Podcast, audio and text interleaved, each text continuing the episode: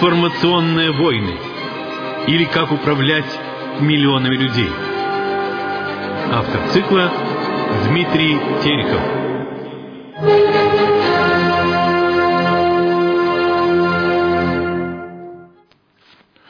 Здравствуйте, уважаемые радиослушатели. Сегодня мы продолжаем цикл передач под общим названием «Промывка мозгов. Информационные войны или как управлять миллионами людьми, людей». Звукорежиссер э, сегодняшней передачи Марина Давыдова. И с вами я, Дмитрий Терехов. Итак, э, да, телефон прямого эфира 629 08 73. Но вопросы попрошу задавать после 40 минуты передачи. В прошлых передачах мы говорили о наиболее опасных э, передачах на телевидении и на радио, э, которые э, в той или иной степени заряжены методами информационной войны и методами, в первую очередь, скрытой пропаганды. А сейчас мы продолжим цикл э, и перейдем к ключевому понятию информационной войны, которое обозначается двумя словами. Механизм самоуничтожения нации. Вернее, тремя словами. Итак, мы выяснили, что наиболее эффективным средством информационно-психологической войны является активизация механизмов самоуничтожения всей системы противника. Его эффективность определяется тем, что противник использует для собственного самоуничтожения собственные материальные и организационные средства, что, естественно, несравненно дешевле, чем, например, уничтожать его, используя традиционные средства поражения – бомбы, ракеты, огнестрельное оружие и так далее. К тому же при использовании обычных средств поражения противник будет прятаться и сопротивляться, а значит погибнут свои солдаты, и часть людей противника может уцелеть. А при активизации механизмов самоуничтожения методами информационной войны, как говорится, от себя не спрячешься собственное сознание само контролирует выполнение программы самоуничтожения. В общем, понятно. Само собой, разумеется, что использовать метод самоуничтожения можно как в отношении отдельного человека, отдельного небольшого или довольно большого коллектива людей, так и по отношению к целому государству или даже целой цивилизации – Разница только в масштабах информационного воздействия и в конкретных применяемых приемах активизации механизма самоуничтожения. Вот теперь мы как раз и поговорим об этих самых конкретных приемах. Как же заставить людей, причем не просто отдельных людей, а огромные массы людей, заняться самоуничтожением самих себя. Ну, начнем с самого простого и довольно эффектного метода, описанного в теории информационной войны, в учебниках. Из специальной литературы известен такой, например, довольно эффектный метод. На изолированный объект, например, закрытый научный или военный городок, прибывает безобидный лектор с серией лекций на самые тривиальные темы, например, о вреде алкоголизма, или о взаимоотношениях полов, или об инопланетных цивилизациях, или лучше всего на религиозные темы – Лектор читает свою серию лекций, привлекая к ним по возможности больше людей. Тем, э, а тема лекции должна быть интересна подавляющему большинству этого замкнутого коллектива. В ходе лекции производится скрытое или, как говорят по-научному, суггестивное кодирование аудитории методами самого обычного внушения и традиционного слабого гипноза, известного многим специалистам. Делается это таким образом, что аудитория не замечает факт скрытого кодирования. Все. Механизм самоуничтожения скрытно заложен в подсознании данной группы людей. Далее лектор уезжает и на несколько месяцев или даже лет данный коллектив оставляет в покое. Но вот однажды сюда снова приезжает человек и каким-то способом доводит до всех или до большинства коллектива ключевую фразу, которая также была заложена в ходе скрытого кодирования – Сама по себе эта фраза может ничего не означать, но при ее произнесении заранее заложенный механизм самоуничтожения запускается. Это может быть даже и не фраза, а, например, музыкальный фрагмент, который исполняется в ходе концерта. Далее наступает процесс, быстро нарастающий по экспоненте депрессии всего коллектива. Всем вдруг начинает казаться, что жизнь потеряла смысл, ничего уже больше не будет – ничего не имеет больше ценности, ничего больше не радует. Тучи в сознании людей быстро сгущаются, причем люди усиливают гнетущую атмосферу воздействия друг на друга по методу резонанса. И в эту атмосферу втягиваются даже те, кто не присутствовал на исходных лекциях и, соответственно, не подвергся скрытому кодированию. В конце цикла, который может длиться от нескольких недель до нескольких дней или даже часов, может использовать, э, может быть использоваться такой эффектный прощальный аккорд. В закрытом поселке, чтобы разогнать тягу атмосферы, объявляется праздник. Люди как бы оживают, веселятся, забывают о тяжелых мыслях, а в конце праздника начинает, назначает фейерверк.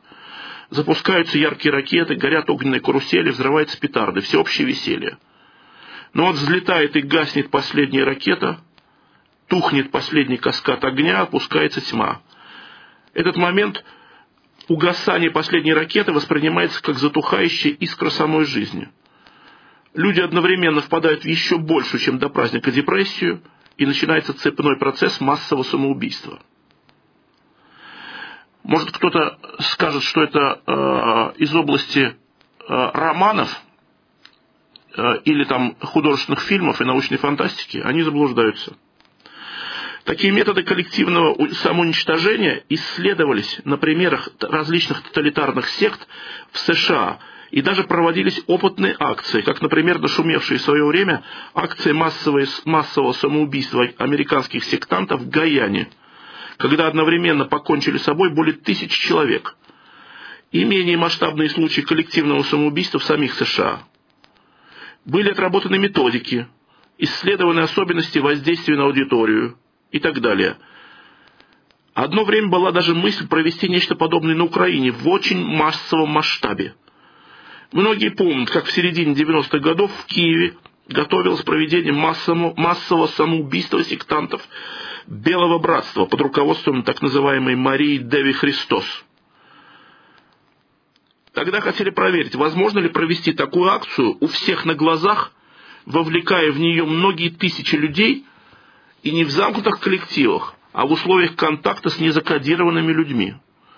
Но то ли в последний момент побоялись утечки, утечки информации и чудовищного скандала, то ли методики не вполне сработали в условиях контакта кодированных и некодированных реципиентов, как по-научному называют человекоподобных подопытных кроликов. Но в последний момент акция не состоялась, а вполне могла. Но все же надо сказать, что подобные демонические трагедии обычно применяются все же в условиях э, настоящей войны с э, средствами поражения.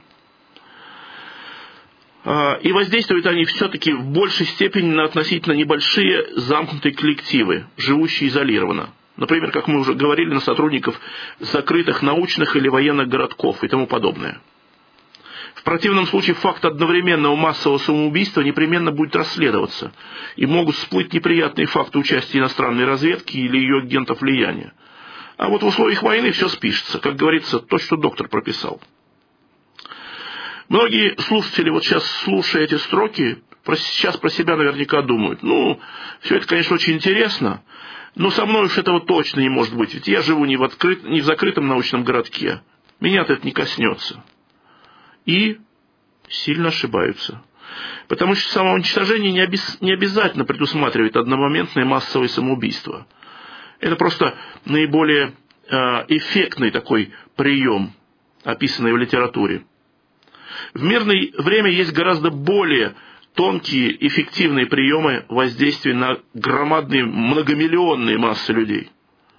Собственно, подавляющее большинство граждан нашей страны все это уже коснулось.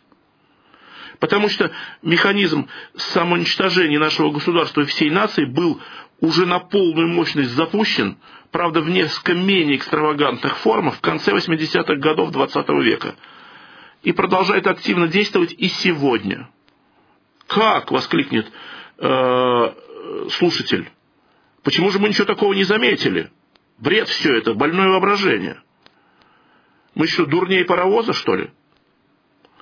Увы, дорогие слушатели, с прискорбием должен сообщить, что в данном вопросе э, вы подвергаетесь такому сильному воздействию, которому противостоять очень и очень сложно. И другого, собственно, и быть не может. Ибо если бы вы все это заметили, то уж, наверное, не стали бы осуществлять все это на практике. А иммунитет к таким методам информационной войны у нас не выработан, и удивляться нечего. Это даже не дурость, это заранее запланированная ловушка. Ну, довольно эмоций. Давайте разберем по порядку методику унич... самоуничтожения целой страны. Итак, сначала надо понять, что явилось, являлось целью информационной войны. Ответ простой однозначный. Во-первых, это необходимость завладения нашими природными ресурсами, которые составляет 52%, я подчеркиваю эту цифру, 52% от всех природных ресурсов планеты.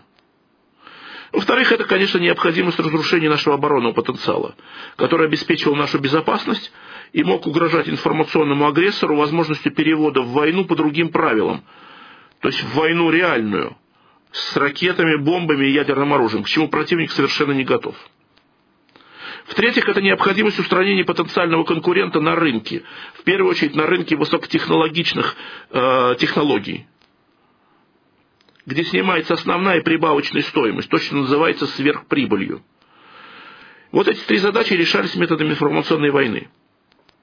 Теперь, поняв, что они хотели добиться, поговорим о том, как они это сделали – а они это реально сделали в конце 80-х, начале 90-х годов.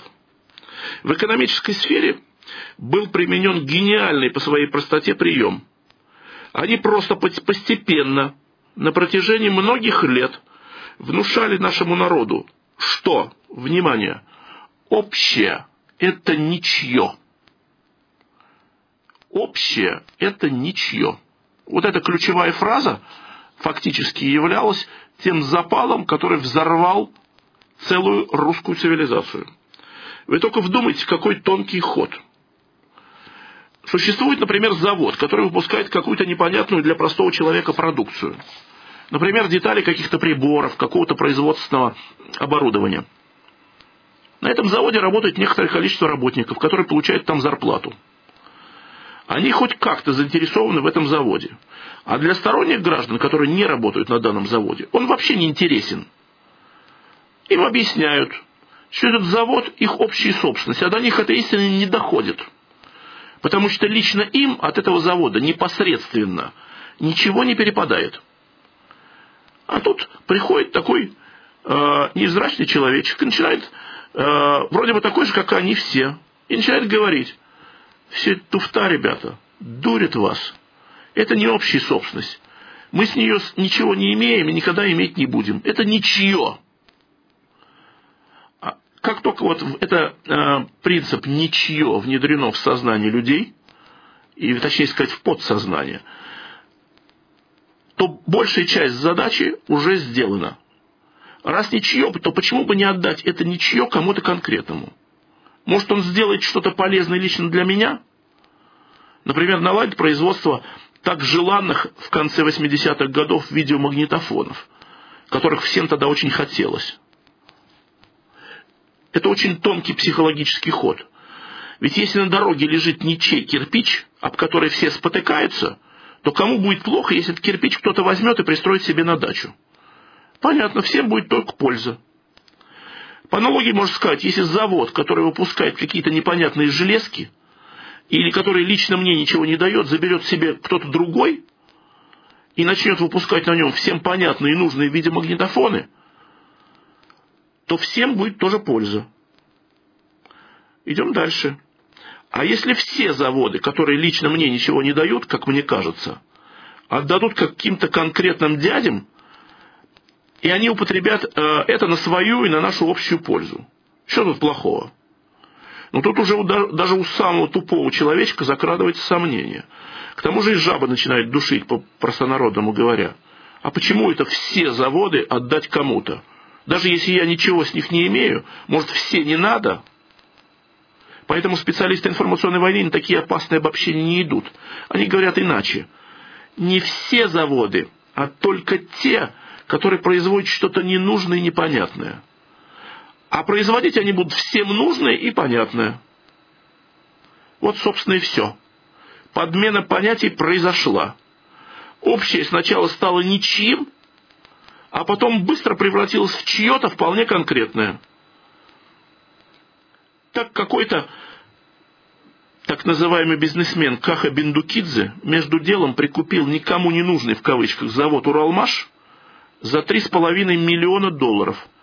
Для сравнения, скажем, в Германии небольшой колбасный завод с числом работников в 25 человек как раз и стоит 3,5 миллиона долларов.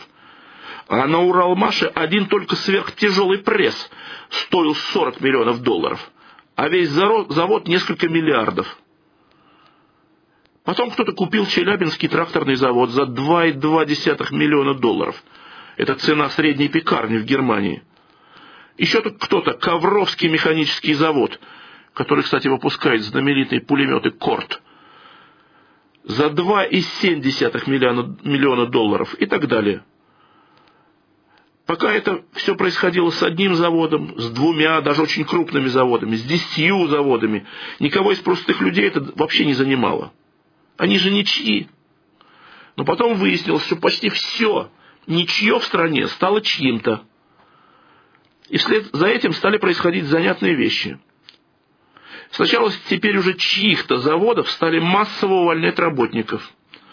Но это касалось только их самих. Потом как-то само собой выяснилось, что прибыль от теперь уже чьих-то заводов перешла в чьи-то чужие карманы – а не в общий государственный бюджет.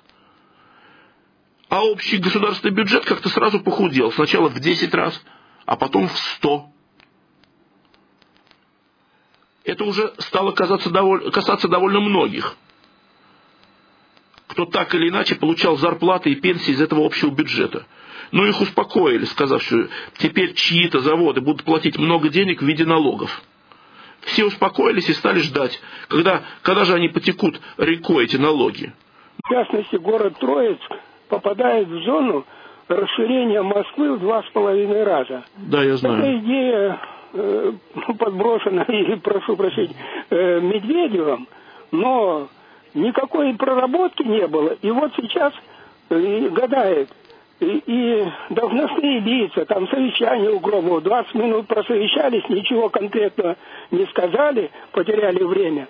Собянин выступает, обещает там горы э, благодати, которые выльются на Подмосковье. Вот получается какая-то дезорганизация в управлении, когда непроработанные вещи вот таким образом выливаются э, сверху, и потом э, начинаются какие-то колебательные процессы. Вот. Как вы считаете, это тоже может быть отнесено каким-то видам информационной войны? Э, я думаю, что это не, не имеет отношения к информационной войне. Дело в том, что действительно есть объективный, объективная ситуация. Москва задыхается от нехватки площадей. Значит, Москва Э, э, изначально была построена как средневековый город э, с, с такой концентрической структурой улиц э, и несколькими радиальными валитными магистралями.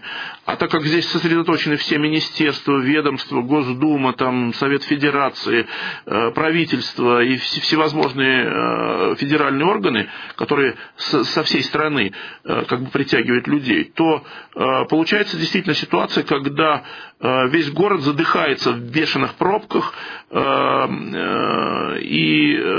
в общем-то, Э, перенесение некоторого центра э, вот этой вот федеральной активности в, на юг э, Подмосковья, скажем, вот в район этот самый. Я думаю, это в принципе решение правильное. Ну, я тоже я не, не берусь судить, это я не специалист в этом вопросе, наверное, не знаю. Но уж что вы точно выиграете от этого дела? Вы получите московские надбавки к пенсиям, что, несомненно, поднимет ваш уровень благосостояния, потому что люди, оказавшиеся в этой зоне, а Троиц, как я понимаю, оказывается в этой зоне, а, а, приведет к тому, что вы получите как минимум московские надбавки и всякие московские льготы. Ну, хотя, я еще раз говорю, я не специалист в этом вопросе, это мое только такое мнение просто как человека. И вообще, это, я думаю, что эта тема не имеет отношения к информационной войне, мы немножко отдаляемся от этого. Еще один вопрос. Здравствуйте, уважаемые соотечественники. Это Лидия Ивановна из Москвы. Спасибо за очень интересную познавательную передачу. У меня реплика и вопрос. Вот я как-то несколько лет назад была на одном концерте. А потом стали, после концерта, стали говорить о создании Русской Республики. Я как только это услышала, то я с места крикнула, а может быть для русских в российском государстве хватит оставить одну комнату? И разговор сразу на эту тему прекратился, но я была в шоке. И далее к вопросу. Я давно стала домохозяйкой, еще не уходя на пенсию. И с 1998 года я начала по утрам э, звонить на радио «Свобода» и отвечать на их вопросы, а потом и в другие передачи задавая вопросы. И вот лет девять назад э, я туда звонила, отвечая, по-моему, на их вопрос. Или журналистка, или журналист, у меня обычно очень быстрая реакция на все, мне сказал, хватит, в общем, э, э, ну, в общем, что я их деморализую. А через несколько месяцев заблокирован был мой стационарный телефон. Я, конечно, свои вопросы и ответы, и их ответы не записывала. И юридически я это подтвердить не могу. Но тем, э, но тем не менее вопрос. Значит, мои ответы и вопросы, как я считаю себя мошкой, которую прихлопнуть ничего не стоит, значит, противодействовали этому э, так называемой свободе. Спасибо. Э, очень хороший вопрос. Я очень рад, что вы его задали. Э, значит, э, действительно, вот многие люди где-то в глубине души считают, что даже если они понимают, что вокруг них ведется информационная война, что их зомбируют разными способами, что вокруг них масса людей поддаются на эту пропаганду и так далее, и так далее, они считают, что «а, я ничего не могу изменить, я ни на что не способен».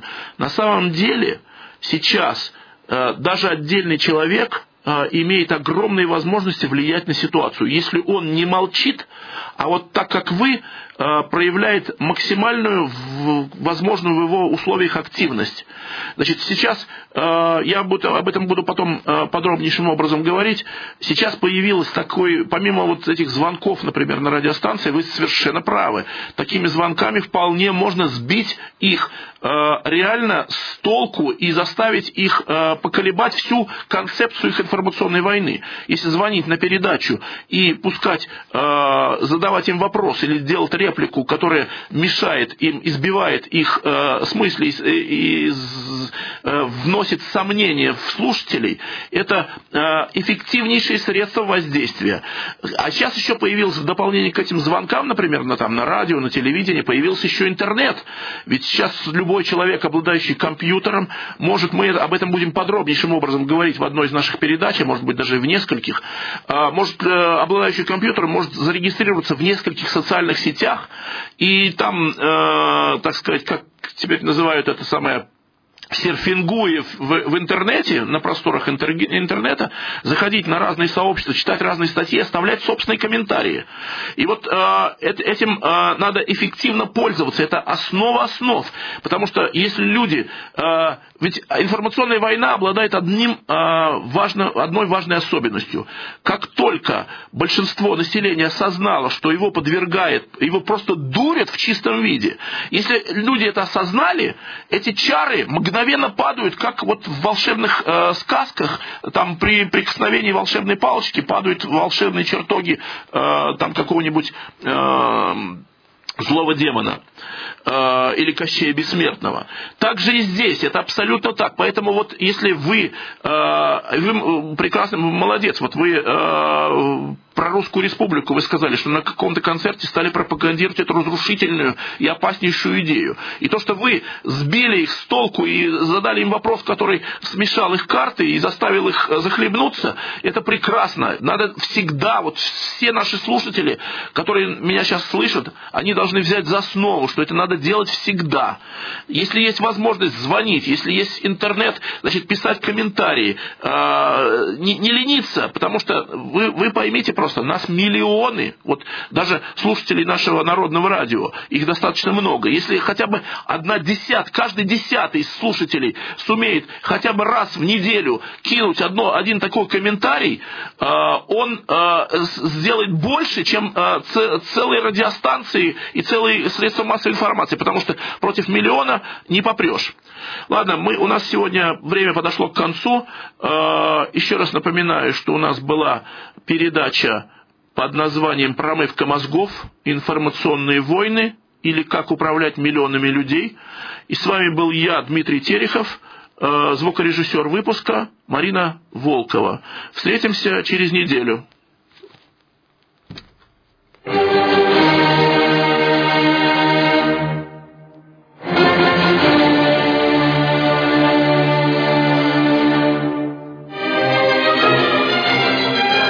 Информационные войны. Или как управлять миллионами людей. Автор цикла Дмитрий Терехов.